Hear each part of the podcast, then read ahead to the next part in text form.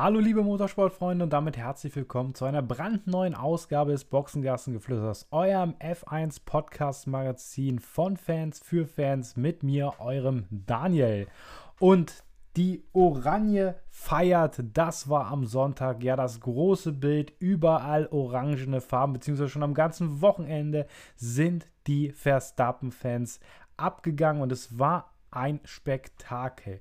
Nicht im, nicht das Rennen im Allgemeinen, sondern einfach diese Veranstaltung war ein Spektakel. Darüber müssen wir natürlich heute reden. Dann natürlich noch über viele, viele Transferbestätigungen, die es jetzt auf dem Formel 1 Fahrermarkt gab.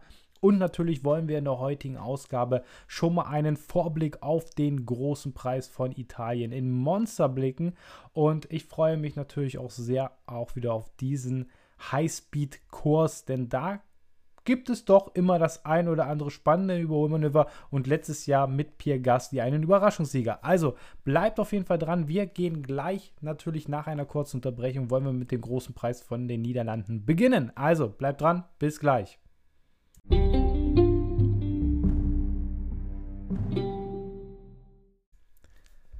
Das ganze Wochenende sah man in Sanford orangenen Rauch oder orangenen Nebel, wie man es auch immer nennen möchte. Die Verstappen-Fans, die Orange Army, die Oranje brannte für ihren Star, für ihren Liebling und machte wirklich ein tolles Event draus. Sanford hat ein tolles Event dahin bekommen mit viel Unterhaltungsprogramm, was ich so nebenbei über das Fernsehen natürlich mitbekommen habe, ähm, hat es mich einfach gepackt. Auch mal, wenn Corona, ich sag mal, vorbei ist, auch diesen Grand Prix gern in der Zukunft mal zu besuchen. Denn auch wenn das Rennen jetzt nicht das Spannendste war, war einfach die Stimmung der Wahnsinn. Man hat das so richtig ins Wohnzimmer ähm, rübergetragen bekommen. Man ist da mitgegangen. Man hat sich für die holländischen Fans einfach auch gefreut, dass natürlich Max Verstappen gewonnen hat, auch wieder die äh, WM-Führung übernommen konnte. Und es war fand ich ein sehr faires Event. Vielleicht lag es auch daran, dass Max Verstappen einfach ein brillantes Wochenende hat. Lewis Hamilton, weitere Bottas, also Mercedes war nie wirklich dran, ihn zu schlagen, sondern Red Bull und Max Verstappen hatten immer auf die Undercuts eine Antwort parat. Und auch das ganze Wochenende war Max Verstappen in Höchstform. Er wollte diesen Heimsieg und er hat ihn mental auch geholt. Es gehört ja immer, wenn es im Heimspiel ist, auch sehr, sehr viele mentale Stärke dazu, nicht unter diesem Druck zu zerbrechen, Fehler zu machen. Und das hat der Niederländer nicht getan. Es war ein spannendes Rennen, was aber von einer Strategiespannung lebte, denn natürlich die Undercut-Versuche von Lewis Hamilton und Mercedes, die nach hinten losgingen, also nicht zum Erfolg führten, hatten zumindest immer einen Spannungsmoment. Und das kennen wir aber auch schon aus früheren Rennen, zu zum Beispiel Schumis Zeiten, wo es auch sehr, sehr viele strategische Rennen gab und gar nicht so viele Rennen, die auf der ähm, Strecke entschieden worden sind. Und das hatte, glaube ich, das ausgemacht dort dieses Rennen. es lebte von dieser Spannung, was kommt jetzt für eine Strategie? Macht Mercedes vielleicht nochmal einen dritten Stop? Muss Verstappen darauf reagieren? Wie sieht das Ganze aus? Es hat am Ende von dieser Spannung gelebt und ich fand das Rennen einfach sehr, sehr interessant. Auch das Hinterfeld zu beobachten, wie die fuhren. Und da müssen wir natürlich nicht nur jetzt über Max Verstappen, der ein absolut brillantes Wochenende mit Pole Position und Rennsieg, leider nicht die schnellste Runde noch dazu, die holte sich ja Lewis Hamilton. Da wollen wir auch gleich nochmal über den Mercedes-Zwist sprechen. Aber natürlich muss man hier Max Verstappen einfach loben.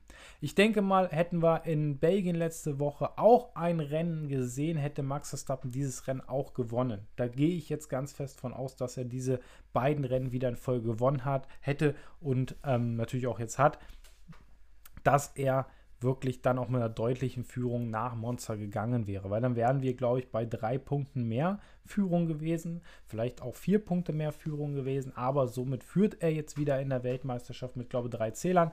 Und das ist halt einfach wieder Spannung pur und wir können uns, glaube ich, auf einen heißen WM-Kampf bis zum Ende der Saison freuen. Und ja, was gibt es dazu noch zu sagen? Die orangenen Fans, die Fans von Max Verstappen waren am Ende natürlich auch gegenüber Lewis Hamilton sehr, sehr fair. Es gab die vereinzelte Buhrufe im freien Training und glaube auch im Qualifying. Das habe ich leider nicht ganz mitbekommen.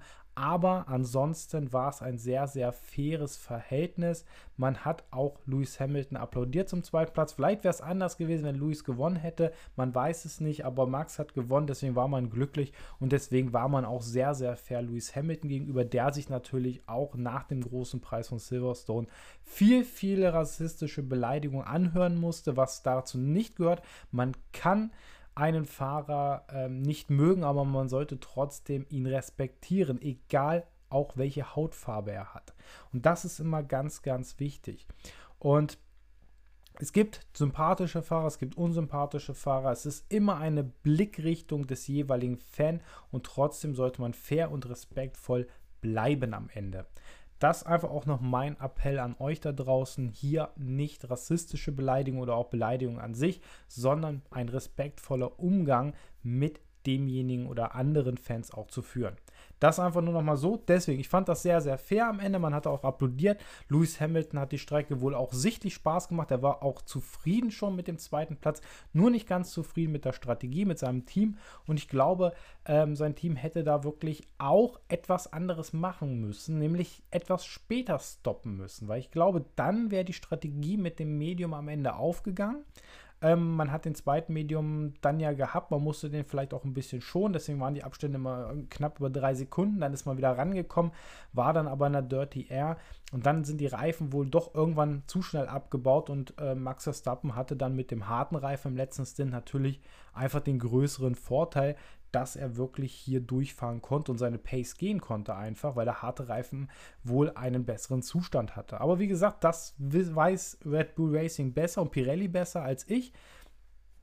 Die können auf die Daten einsehen, aber ich hatte so das Gefühl, dass Max Verstappen, als er auf dem harten Reifen war und Lewis Hamilton zwar auf 1,5 Sekunden rankam, er aber diese Pace weiter halten konnte und Lewis immer wieder, ja, etwas Zeit verloren hat, wieder ein bisschen Zeit gewonnen hat, aber er sich eigentlich die Reifen kaputt gemacht hat. So hatte ich das Gefühl, so habe ich es am Bildschirm aufgenommen und ich fand es trotzdem ein sehr, sehr unterhaltsames Rennen. Es lebte von dieser Spannung, dass jederzeit hätte was passieren können, weil wer hier einen großen Fehler oder auch einen kleinen Fehler macht, der wird hier sehr, sehr schnell bestraft.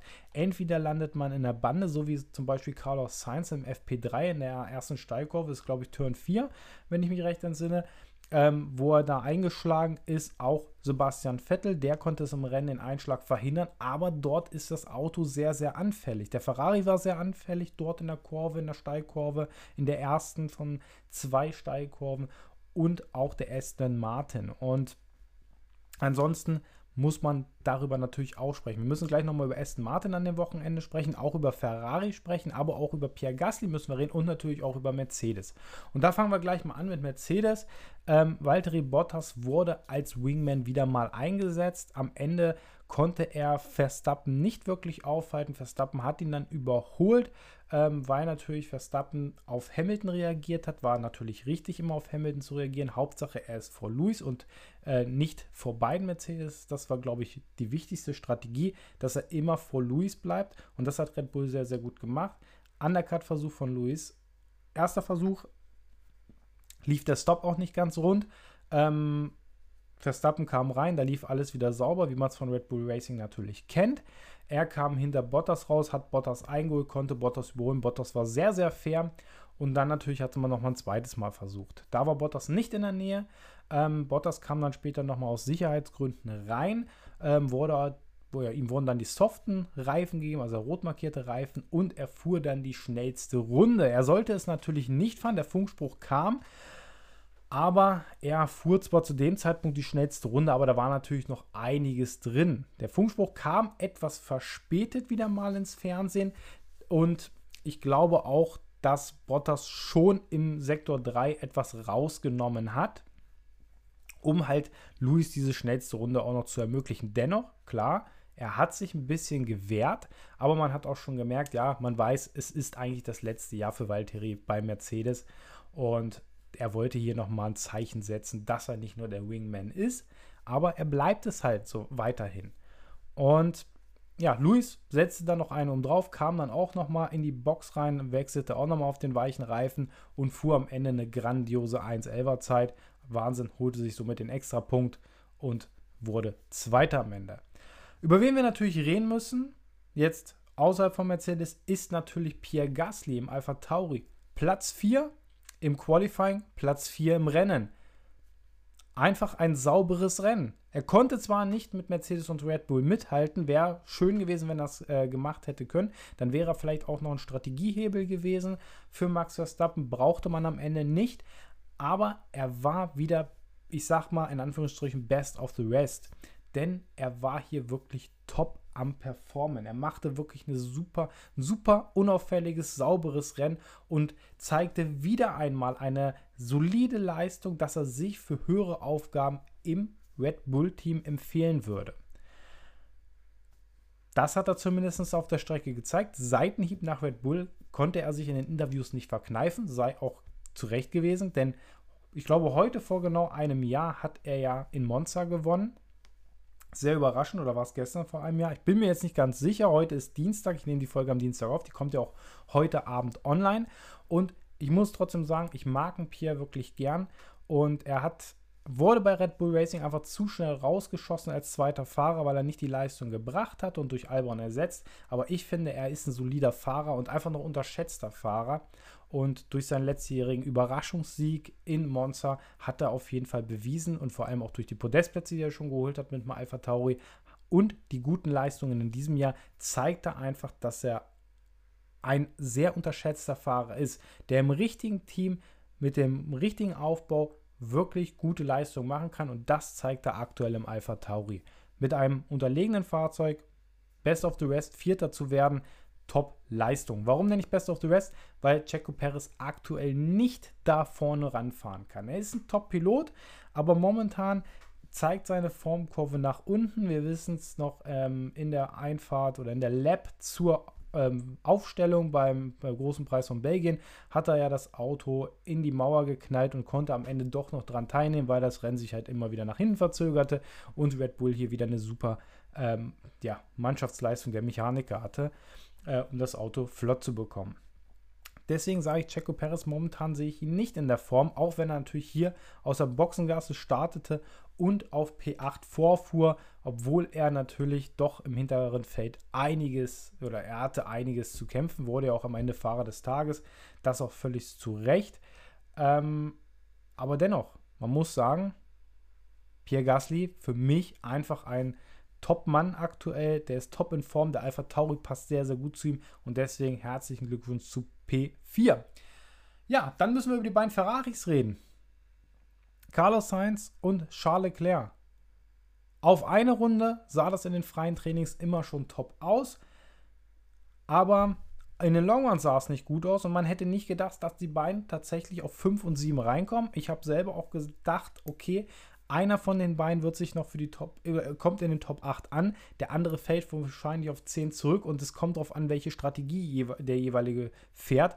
Und am Ende fuhren die beiden ja lange auf 5 und 6 rum und Fernando Alonso konnte sich noch zwischen die beiden Ferraris in der letzten Runde schieben, denn ein schönes Überholmanöver gegen seinen spanischen Landsmann konnte man noch sehen. Die Fernsehbilder haben das nicht eingefangen, aber man hat es noch in den Wiederholungen gesehen und deswegen auch eine Top-Leistung von vom Altmeister Alonso, der nächstes Jahr, dadurch, dass Kimi aufhört, der älteste Fahrer im Grid wird. Ja, ansonsten Ferrari, Top-Performance, hätte ich nicht mit gedacht. Ich habe sie tatsächlich auf, auf 8 und 10 geschätzt. Ähm, wer auf 8 und wer auf 10 war dabei egal. Ähm, denn dabei kam es natürlich darauf an, welche Strategien man fährt. Und deswegen am Ende 5 und 7, ich glaube, Ferrari kann damit zufrieden sein vom Heimspiel, aber ich glaube auch, dass die auf dem High-Speed-Corse Monza ja, nicht viel reißen werden. Also ich glaube da jedenfalls noch nicht dran. Mal gucken, lassen wir uns überraschen, aber da sprechen wir gleich nochmal drum. Ja, Fernando Alonso habe ich schon besprochen. Super Rennen von ihm, super Startphase wieder von ihm und am Ende auf P6. Klasse Leistung von ihm. Checo Perez ist aus der Boxengasse gestartet, ich glaube mit P19 gestartet am Anfang, auf P8 vorgekommen. Red Bull hat halt die Teile gewechselt und hat damit die Motorenstrafe schon angenommen. Äh, war sehr, sehr klug, weil Checo ja im Q1 am Samstag ausschied. Ja, leider, weil man wirklich, oder beziehungsweise die Vorleute oder auch Red Bull hat ein bisschen getrödelt, hat ihn zu spät auf die zweite schnelle Runde im Q1 geschickt und dann war er im Verkehr, beziehungsweise, ja, hat einfach nicht sollen sein. Konnte dann aber tatsächlich noch auf 8 vorfahren. Dennoch ist Checo Perez aktuell nicht in Bestform. Also Racing, was Racing angeht, auf jeden Fall. Aber was die Zeiten angeht, ähm, im Qualifying, da muss er wirklich wieder dran arbeiten, denn das sah schon in Belgien nicht gut aus, das sah auch schon in Ungarn nicht top aus. Da muss er wirklich, und auch vor allem ähm, sah das in Silverstone nicht gut aus. Von dem her, da muss er wieder dran arbeiten, dass er diesen zweiten Cockpitplatz auch gerechtfertigt, denn aktuell ist Pierre Gasly eigentlich sogar ein bisschen besser als er, was die Formkurve zeigt, denn wenn man das Auto-Fahrer-Verhältnis ansieht, sehe ich Gasly vor Checo, aber man weiß nicht, wie Gasly im Red Bull aussehen würde. Deswegen aktuell ist es okay, dass die Fahrerpaarung für nächstes Jahr bei Red Bull Racing auch Paris Verstappen heißt. Ja, Ocon auf 9. Ja, der zweite Alpine-Fahrer konnte leider nicht ganz an die Ferraris anknüpfen. Am Ende war halt Fernando der schnellere von beiden, auch wenn nur knapp am Ende. Aber dennoch war es dann ein spannendes Mittelfeldrennen. Lando Norris auf der 10. Ja, es war kein gutes Wochenende für ihn. Äh, war kein gutes Qualifying, früh ausgeschieden. Daniel Ricciardo kam nur ins Q3. Aber am Ende musste man halt sagen, ja, Norris auf 10, Ricciardo auf 11 ja, war nicht mehr drin für McLaren an diesem Wochenende. Die müssen natürlich, wenn sie gegen Ferrari um äh, P3 in der Konstrukteurswertung kämpfen, noch ein bisschen mehr rausholen. Jetzt auf jeden Fall Monza. Und da hatte ja letztes Jahr äh, noch Carlos Sainz im McLaren-Diensten ja P2 geholt beim Überraschungs-Grand Prix, wo ja wir kein Mercedes, kein Ferrari und kein Red Bull auf den ersten drei Plätzen sahen. Ja, dann Aston Martin auf Platz 12 und 13. Am Ende wollte Vettel noch seinen Teamkollegen Lance Stroll überholen. Äh, für Aston Martin lief es das ganze Wochenende nicht rund. Äh, Sebastian Vettel, ja, der mit Motorschaden ja, ähm, ja das äh, FP1 äh, oder da frühzeitig ausschied, gar nicht testen konnte ähm, im ersten freien Training und eigentlich auch eine ganz, ganz lange Rotphase auslöste. Ähm, am Ende sah es dann im zweiten freien Training eigentlich ganz gut aus. Drittes freies Training war mittelmäßig, fand ich wieder so von der Performance her vom Aston Martin. Auch Lance Stroll fand ich nicht überragend. Und dann natürlich ist Sebastian Vettel auch in Q1 ausgeschieden. Er brachte keine saubere Runde hin. Dann auf seiner zweiten schnellen Runde oder am Ende von den beiden Haas-Piloten blockiert. Vettel machte sich nichts draus, war halt so, wollte auch nicht unbedingt, dass die beiden Haas-Piloten da noch eine Strafe kriegen, weil die sowieso hinter ihm starteten. Von dem her war oder wurde Sebastian Vettel ja von vielen als Gentleman gelobt, vor, vor allem vom Verursacher, nämlich Nikita Mazepin, der sich mit Mick Schumacher schon das ganze Wochenende duellierte. Nennen wir es mal so. Duellierte. Ne? so. Ja, ansonsten Ging bei Aston Martin nicht viel. Das Hinterherfahren tat dem Auto nicht gut. Lance Stroll hatte auch Probleme, es, äh, Sebastian Vettel auch. Und ähm, man hat ja auch bei Sepp gesehen, der Dreher in der Steigkurve oder der, ja, den abgefangenen Dreher, den er ja hatte, dass der sehr unruhig lief an diesem Wochenende. Und dass erst im letzten Stint Sebastian wirklich eine gute Performance mit dem Auto hatte, das hat auch sein Renningenieur und äh, ihm auch gesagt, dass das Auto jetzt runterläuft. Sebastian fühlte sich am Ende des Stints wirklich wohler. Am Ende P13 ist so für ihn aktuell die häufigste Platzierung eigentlich in den vergangenen zwei Jahren gewesen. Auch schon im Ferrari war er sehr oft 13. letztes Jahr und dieses Jahr auch so schon. Also ich glaube, dass die Formkurve vielleicht gerade in Monza wieder nach oben gehen könnte, weil ich glaube, da kann der Aston Martin wieder mit der Mercedes-Bauer deutlich nach vorne fahren. Wir werden es sehen. Ja, Giovinazzi top im Qualifying, P7 und dann fiel er zurück auf P14. Das war, sah am Samstag nach einer Bewerbungsfahrt aus für das Cockpit im nächsten Jahr im Alfa Romeo und im Rennen sah es aus, als ob er ja das nicht ernst gemeint hatte, was er am Samstag performt hat. Fiel leider deutlich zurück, kein gutes Rennen vom Italiener. Robert Kubica, der Ersatzmann für den an Covid-19 erkrankten Kimi Räikkönen, machte eine sehr solide Vorstellung das ganze Wochenende, fuhr natürlich, ich glaube, im FP3 erst am Samstag, oder? Bin ich jetzt falsch? Ich glaube, am Samstag fuhr er erst. Ähm, und dann natürlich ein Qualifying, war natürlich nicht top da drin, aber am Ende schlug er Nicolas Latifi, der ein besseres Qualifying hatte, ähm, natürlich, und auch George Russell, der, glaube ich, aufgegeben hat. Ich sehe es jetzt gerade auf meinem Tableau hier nicht, was ich mir gemacht oder was ich mir gerade angucke. Aber er schlug die beiden Williams auch am Ende und ist 15. geworden. Und das hätte man auch nicht so, äh, 16. nee, 15. geworden, genau. Hätte man so auch nicht erwartet. War ein guter Einstand für den Polen, kam gut zurück und hat eine solide Leistung abgeliefert. Latifi, Russell, habe ich schon gesagt, kam dahinter rein. Mick Schumacher kam noch weiter dahinter rein, hat, glaube ich, auch aufgegeben, das Rennen am Ende. Und Tsunoda und Mazepin schieden am Ende ja aus, muss oder mussten frühzeitig ihr Rennen aufgrund mechanischer Probleme beenden. Ja, noch ein kleiner Aspekt dazu, natürlich. Äh, in der Anfangsphase hatte man das heiße Duell der beiden Haas-Piloten gesehen, dass Mazepin natürlich äh, Mick Schumacher fast in die Boxengasseneinfahrt drängte. Ein sehr, sehr hartes Manöver vom Russen, der ihn wirklich fast ja, in die Boxenmauer rein oder in die Boxeneinfahrt eigentlich eher reindrängte mit einem sehr späten Rauszucker. Das haben wir dann auch später gegen Perez gesehen. Und ich glaube später auch nochmal gegen wen anders. Ich bin mir aber nicht mehr sicher, gegen wen es genau war, dass er wirklich immer spät seine Linie wechselt und somit natürlich den anderen Fahrer in einen Fehler fast reinzwingt. Obwohl das eigentlich nicht so zulässig war. Und ich glaube, das sollte die FIA auch sich mal genauer angucken, ob das denn so regelkonform immer ist. Denn er hat ja auch gegen seinen Teamkollegen da reingezogen und ich glaube, seinen Frontflügel da, oder also Mick hat dadurch seinen Frontflügel beschädigt und musste ja dann frühzeitig in die Box reinkommen. Also unter Teamkollegen fand ich das nicht sehr, sehr fair. Deswegen da und dann auch äh, die Aussage von Günther Steiner ähm, fand ich nicht in Ordnung, dass das, äh, das muss. Also es ist teamintern überhaupt nicht gut. Also das ganze Wochenende war schon eine hitzige Diskussion und ich glaube, das wird auch ein heißes äh, teaminternes Duell werden, wenn es wirklich um die goldene Ananas geht. Eigentlich um nichts, aber äh, es geht darum, wer wird Vorletzter äh, im Rennen. Und das ist ein sehr, sehr spannendes Duell um P19. Also ich hoffe nur, dass das keinen großen Unfall mal gibt, denn wir wissen, dass Haas-Piloten oft dazu neigen, gegeneinander zu fahren, hart gegeneinander zu fahren. Wir hatten Magnus und Grosjean, die sich sehr oft in die Karren auch reingefahren sind, aber noch nicht so brutal wie die beiden. Also gerade Nikita, der macht da keinen guten Eindruck. Der ist da also hartes, ich habe nichts gegen hartes Racing, aber der schlägt ein bisschen über die Stränge. Es ist nicht mehr sehr fair, dort im letzten Moment immer rüberzuziehen und dann den hinteren, hinteren Fahrer eigentlich irgendwo hinzudrängen, beziehungsweise in die Bremse zu drängen, auf einer Geraden, wenn es über 200, 250, 300 km/h geht. Ich glaube, das ist einfach so ein Thema. Da muss einfach Günther Steiner jetzt mal wirklich auch ähm, durchgreifen. Ähm, bei Grosjean und Magnussen hat er das immer in der Vergangenheit gemacht. Ob es jetzt am Vater liegt, der natürlich Hauptsponsor dort ist im Team. Ah, das ist schade. Das ist schade.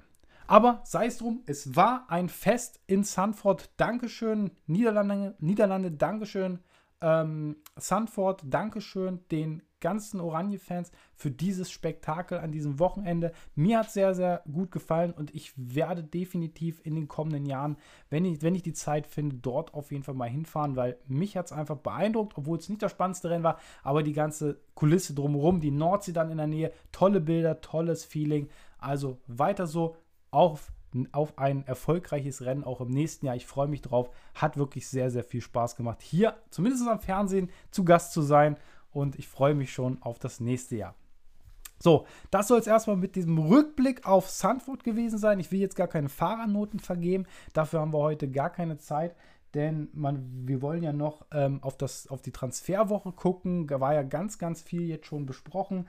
Und vor allem wollen wir noch einen Vorblick oder eine Vorschau auf den großen Preis von Italien werfen. Und das gibt es nach einer kurzen Unterbrechung. Bis gleich.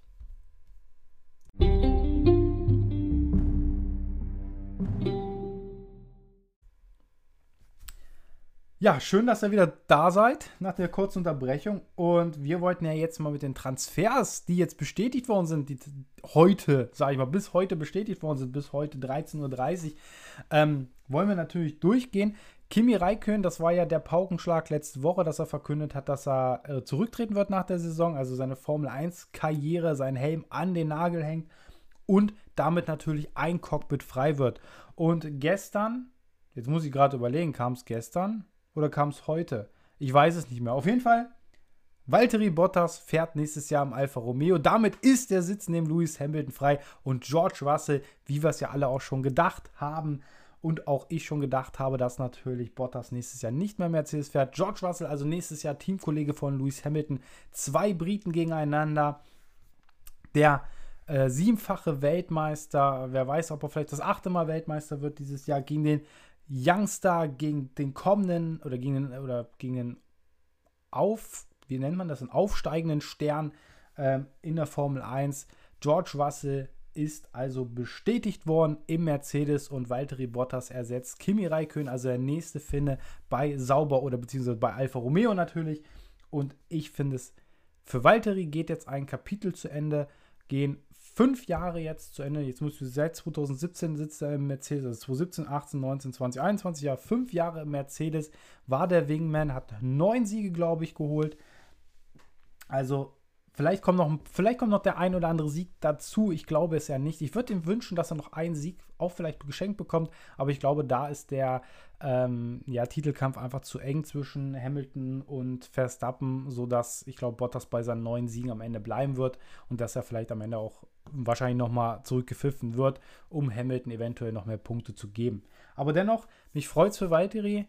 Hat tolle Leistung auch gezeigt, konnte aber nie auf Luis seiner Höhe sein, konnte jetzt, ich glaube, zwei Vize-Weltmeisterschaften holen am Ende und mich freut es einfach, dass es ein neues Kapitel für ihn aufgeht, dass er jetzt im Alfa Romeo sitzt und nächstes Jahr werden die Karten neu gemischt mit dem neuen, mit dem neuen Auto sozusagen, äh, mit dem neuen Konzept.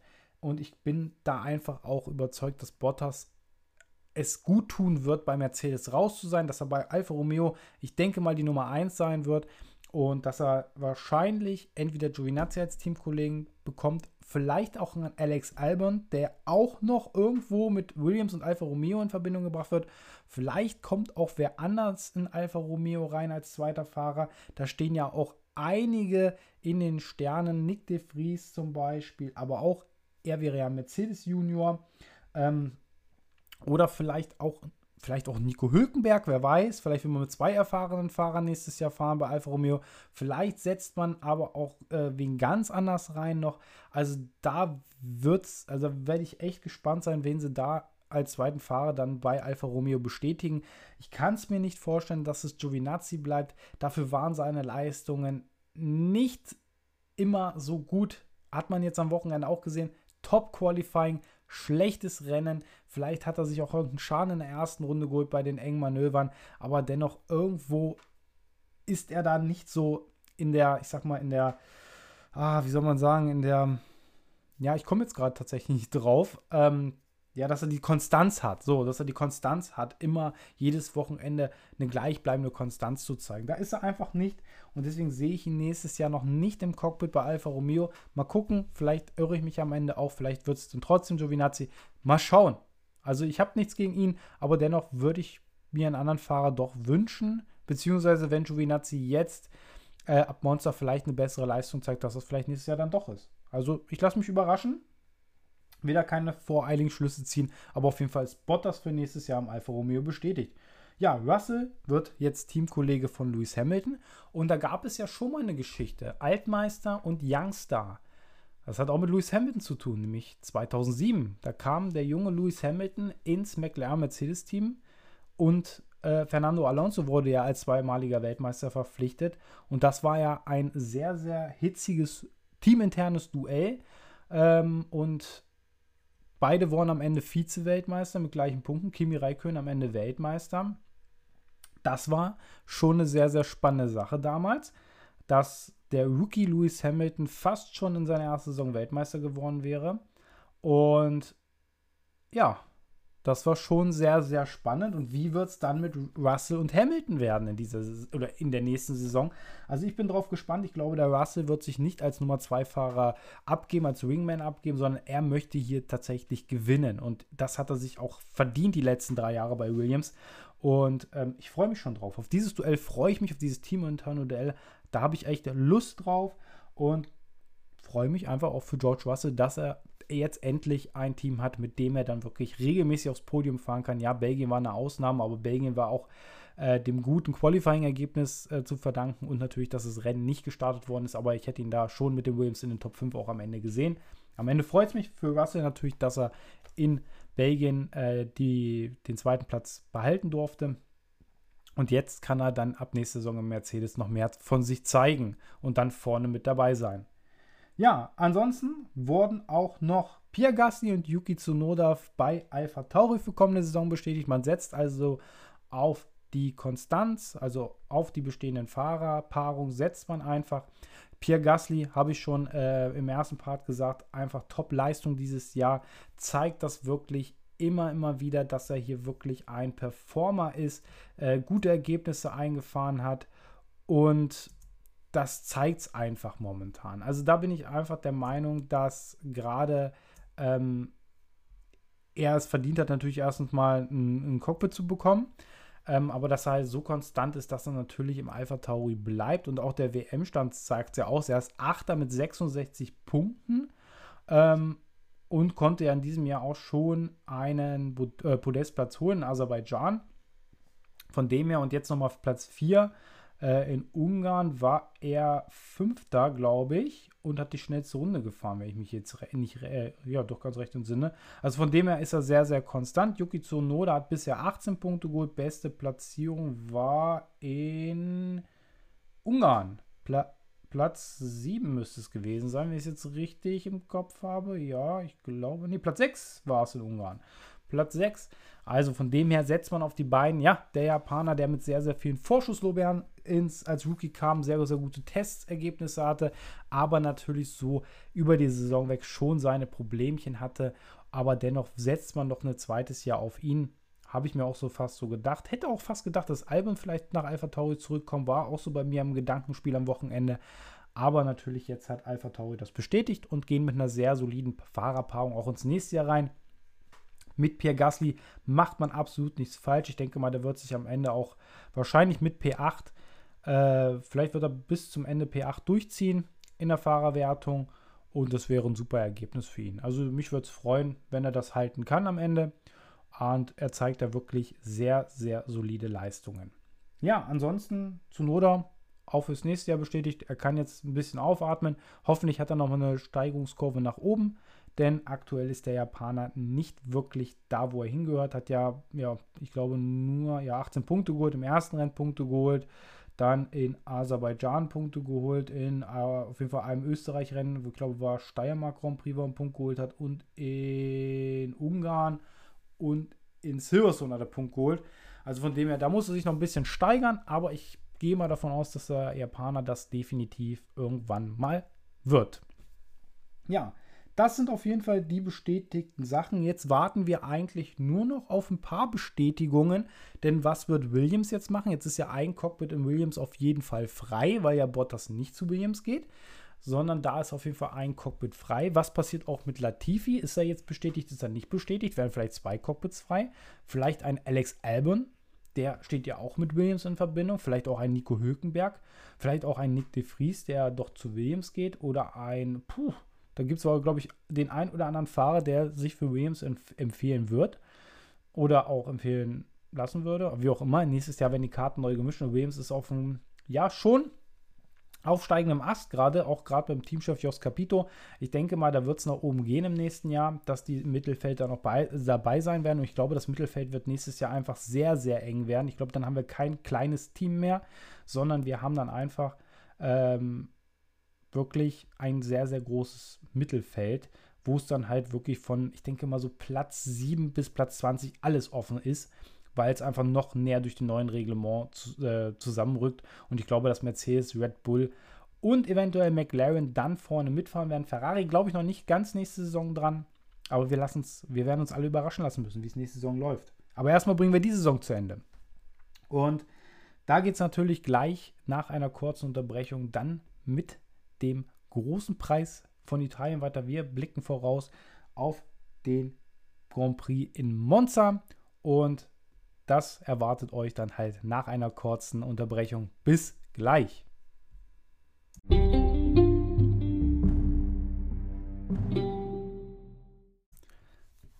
So, schön, dass ihr dran geblieben seid und noch den Vorschau auf den großen Preis von Italien im Autodromo Nazionale Monza natürlich euch noch anhören wollt. Und das freut mich natürlich sehr. Und ja, seit 1950 findet regelmäßig und jährlich ein Formel 1 Rennen in Monza statt. Und damit ist es neben dem großen Preis von Großbritannien ähm, der einzige Formel oder das einzige Formel 1 Rennen, das seit Gründung der Formel 1 lückenlos in jedem Jahr ausgetragen wurde. Bis auf die Saison 1980. Dort wurde der große Preis von Italien ähm, auf dem Autodromo Enzo Edino Ferrari in Imola ausgetragen. Also sonst war seit 1950 der große Preis von Italien immer in Monza. Und die Strecke wurde ja auch über die Jahre hinweg immer mehr wieder umgebaut. Es gab natürlich früher ja schon, ähm, ja, die Rennstrecke gibt es ja schon seit den 20er Jahren. Ich glaube, seit 1922 werden dort Autorennen gefahren. Ähm, und Dort gab es natürlich auch dieses Oval, was man dort hatte. Ähm, dann gab es natürlich auch diese erste Kurve, diese erste Schikane war früher eine andere, war so eine Doppelschikane. Also sehr, sehr viele Umbauten. Und dieser Kurs, der ist ja jetzt 5,793 Kilometer lang. 53 Runden werden hier gefahren. Ähm, den Rundenrekord ähm, hält immer noch Rubens Barrichello im Ferrari von 2004. Der liegt bei 1,21,046. Der Rundenrekord einem Qualifying, der liegt äh, 2020 hat den Lewis Hamilton im Mercedes aufgestellt. Also, und die meisten Siege haben Lewis Hamilton und Michael Schumacher zu je fünf. Die meisten Poles hat Lewis Hamilton. Und natürlich diese Strecke mit ihren berühmten Kurven. Retifiglio, die Kurve 1, die Kurve Granda oder Grande, Nummer 2, dann die Variante della Roggia, die Kurve 3, dann die Lesmo-Kurven, dann natürlich die Variante Ascari, dann die Parabolika. Also das sind ja alles Kurven. Es sind ja am Ende zehn Kurven, glaube ich, offiziell, ähm, die ja diesen High-Speed-Kurs einfach mal beschreiben, weil es ist ja wirklich ein Kurs mit sehr, sehr viel Vollspeed-Anteilen, der einfach sehr, sehr schön in der Nähe von Mailand gelegen ist und es wirklich Spaß macht. Also ich selber als Gamer, der auf der PlayStation 4 Formel 1 Games äh, ja, zockt, der einfach sehr, sehr groß Spaß hat, hier über diese Strecke zu fahren, weil es wirklich ein High-Speed-Kurs ist mit vielen Überholmöglichkeiten. Das haben wir in den vergangenen Jahren immer wieder gesehen. Die lange Gerade natürlich aus der Parabolika raus. Ähm, ist natürlich die erste Überholmöglichkeit. Dann zur Variante Della Roggia und natürlich nach den Lesmo-Kurven auch diese kurze Geraden äh, Richtung äh, Ascari das ist natürlich schon etwas, was jedem Fan, jedem Tifosi vor allem, ähm, das Herz zum, ja, zum Hörschlägen lässt. Und ich freue mich immer, wenn es zum großen Preis äh, in Italien nach Monza geht, denn diese Strecke ist nicht nur Tradition pur, sie ist Highspeed pur, sie ist Spektakel pur. Die Fans, die Tifosi gehen da immer richtig ab. Jetzt haben natürlich in Sanford die Oranje-Fans sozusagen nachgelegt, aber die Italiener gehen ja meistens noch einen Schritt drüber.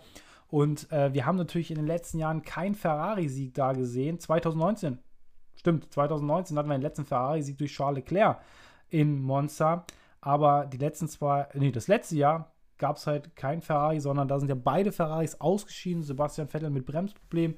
Ähm, und Charles Leclerc ist ja beim Rausbeschleunigen aus der Parabolika in die Wand eingeschlagen, was ja eine lange Rotphase zur äh, zur Folge hatte. Also es waren schon doch eindrucksvolle ähm, Geschichten letztes Jahr und am Ende gewann letztes Jahr Überraschungssieger war ja Pierre Gasly vor Carlos Sainz, damals noch McLaren und vor Lance Stroll im Racing Point.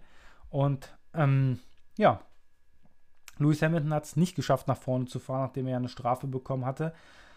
Ja, es ist schon sehr, sehr spannend gewesen. Immer in Monster die, äh, Monster die Rennen. Dort gab es schon viele, viele Überraschungssieger. Oder also was heißt viele Überraschungssieger? Dort gab es aber einige Überraschungssieger. Man denkt nur an den ersten äh, Rennsieg von Sebastian Vettel 2008 im Toro Rosso damals noch. Der, der erste Red Bull-Sieg sozusagen nicht vom Red Bull Racing Team, sondern vom Toro Rosso Team.